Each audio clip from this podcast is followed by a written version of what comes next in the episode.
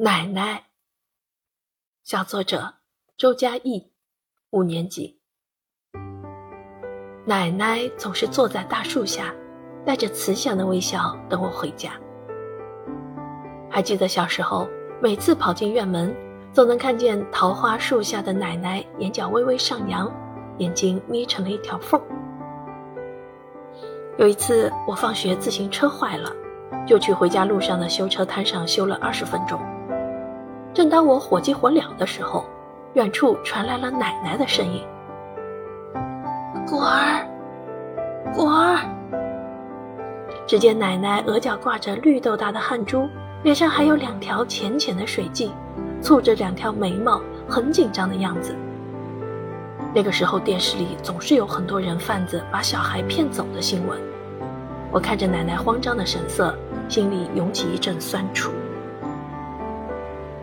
我赶紧叫住奶奶。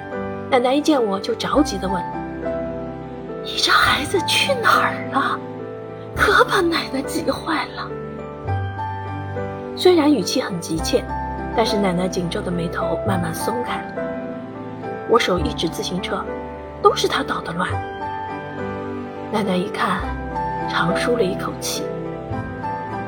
回去的路上，奶奶一直叮嘱我：“以后啊，不管发生什么事儿，都要先回家来告诉家里人一声。”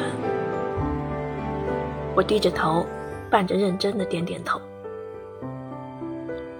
其实我平时最不爱听奶奶的唠叨，但这一次我见奶奶这么紧张，看出了她藏在唠叨下面对我的担心和疼爱。这份亲情让我的心变得很软很软。那天的夕阳好像特别暖和，慢慢擦干了奶奶脸上的泪痕，把我们的身体变得暖烘烘的。奶奶笑着的眼角皱纹一年比一年多了，但是我知道，奶奶对我的疼爱永远不会变。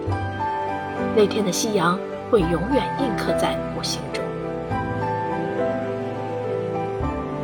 教师点评：文章从奶奶的笑出发，融情于童年回忆，表达了对奶奶的思念。